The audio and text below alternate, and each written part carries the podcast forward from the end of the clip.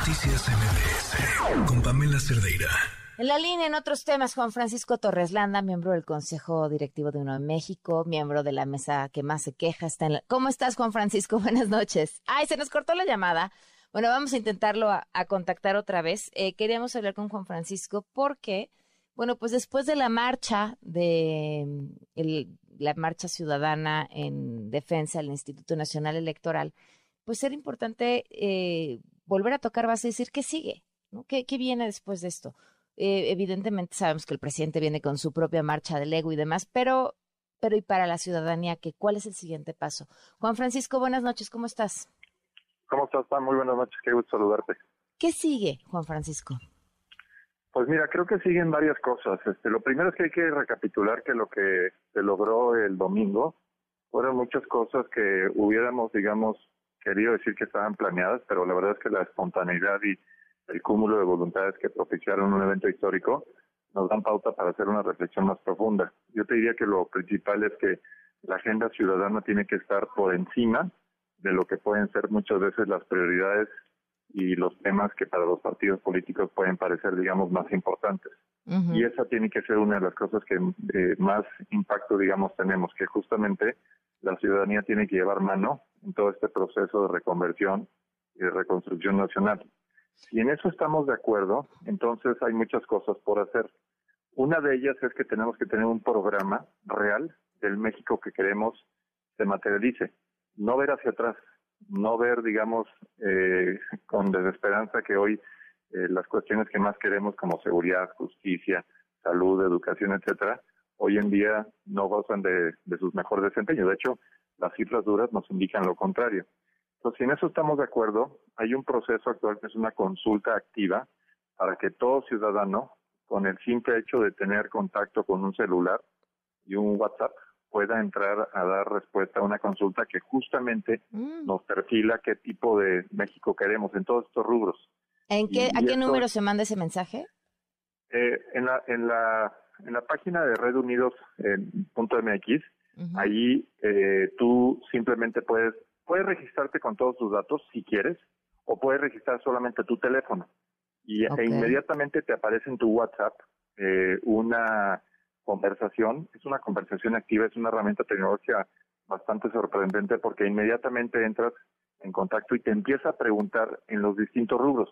Y lo puedes hacer en una o en muchas ocasiones, es decir, puedes ir de eh, completando el cuestionario lo puedes hacer, insisto, en una sola sentada o lo puedes ir haciendo progresivamente e incluso si tienes nuevas preguntas los puedes ir haciendo cada vez que, eso, eh, pues eh, tú tengas una opinión distinta sobre esos rubros. Lo importante, repito, es que esto le daría un alcance nacional a una consulta que requiere que todos digamos qué México queremos. El resultado de esto se va a ver en unos cuantos meses en que con todo ese luz de información podamos finalmente presentar un proyecto que la ciudadanía diga, sí, sí coincido con eso, o sabes que eso se debe ajustar, etcétera. Ese, ese insumo tiene la enorme virtud, uno, de que provendría de la ciudadanía.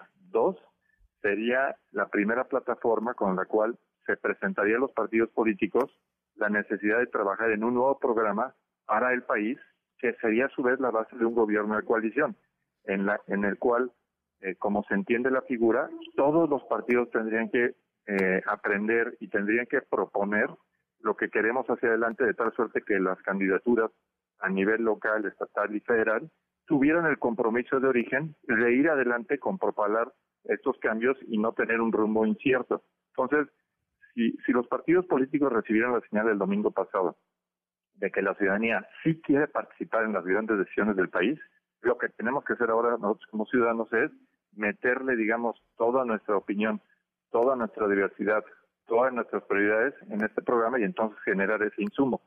A la vez, en lo que esto pasa en los siguientes días, semanas y meses, eh, hay focos, digamos, importantes donde la ciudadanía tiene que tener mayor presencia. El Congreso es obviamente uno, en el cual, ante cualquier iniciativa que se pudiera venir en temas electorales u otros que sean importantes, tenemos que ejercer una mayor eh, vigilancia y presión sobre los legisladores, porque si no, se pasa de noche. Y algo similar ocurre en la Corte. Tú no me dejarás mentir, pero en la Corte han sucedido cosas muy extrañas. Y, más allá de ver como un órgano técnico, que lo es, como un órgano revisor, que también lo es, también es un órgano que es un contrapeso importante.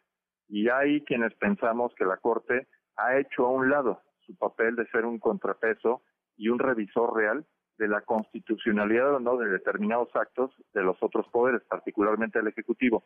Hoy ahí en la Corte hay más de 30 expedientes que aguardan resolución y que no han sido de alguna manera estudiados, revisados y votados.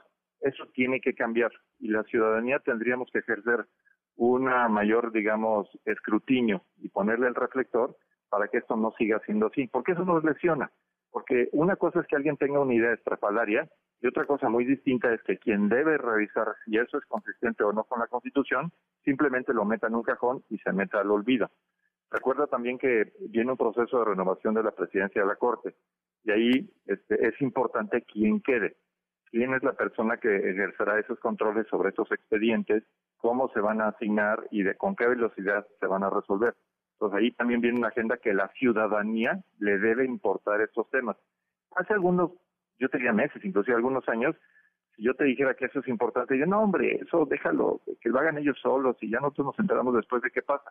Eh, yo creo que el, el, México nuevo al que aspiramos es uno en que debe haber rendición de cuentas, debe haber transparencia de gestión y debe haber ciudadanos que nos comprometamos más con las grandes decisiones del país. Fíjate, yo le preguntaría a la audiencia, ¿cuál, ¿cuáles de las personas, de todas las personas, de los seguramente centenares, miles, millones de personas que nos están escuchando, nos van a escuchar con la grabación está, ¿cuántos conocen a su municipio? ¿Cuántos conocen a su diputado, a su senador? Te aseguro que la respuesta es muy baja y eso habla de que tenemos un, un delta de desconocimiento que debemos de acortar. Afortunadamente hoy hay herramientas digitales que facilitan no solamente conocer quiénes son, sino que te permite interactuar con ellos. Entonces no tiene nada de malo que yo le escriba a mi diputado, oye, a mí me preocupa la seguridad, a mí me preocupa el bacheo, a mí me preocupa que no hay luces en las calles, me preocupa que la basura no está siendo recogida, etcétera. En la medida en que tengamos más participación con nuestros legisladores y autoridades, te aseguro que su desempeño va a ser también mejor. Así hay muchísimas cosas que la ciudadanía puede hacer, y repito, yo respiro un nuevo oxígeno a partir del domingo pasado, en que muchos dijeron, no van a salir, hombre, van a salir tres, cuatro pelados, este, los mismos de siempre, eh, nadie va a pelar esto. Eh, enorme sorpresa, enorme y grata sorpresa nos llevamos, no solamente ver lo que pasó en hacia México, sino en el resto del país. Es que creo que tenemos una eh, gran, un gran ejemplo de lo que se puede hacer si nos lo proponemos. Y, y, estoy seguro que, insisto, vienen cosas buenas para el país, siempre y cuando pasemos de la apatía y del desinterés a la propuesta y a la acción. Claro. Oye, eh, decía Giovanni Sartori que una sociedad desinteresada, una mala política era la consecuencia de una sociedad desinteresada en la, en la política y ayer Ann Applebaum decía que el problema con la democracia es que creímos que una vez instaurada em, funcionaba solita, ¿no? Y entonces prácticamente haberla dejado funcionar solita fue, fue el problema y no haber puesto la atención que requería. Pues como siempre, Juan Francisco, te agradezco la oportunidad de hablar y seguimos al habla. Gracias a ti, tan seguro. Y la ciudadanía tiene que estar informada y, y, participar en votar, que es muy importante. Es una condición necesaria, pero no suficiente. Y por cierto, hay que votar masivamente en 23 y 24. Sí, sin duda. Gracias, Juan Francisco. Buenas noches. Abrazos. Noticias MBS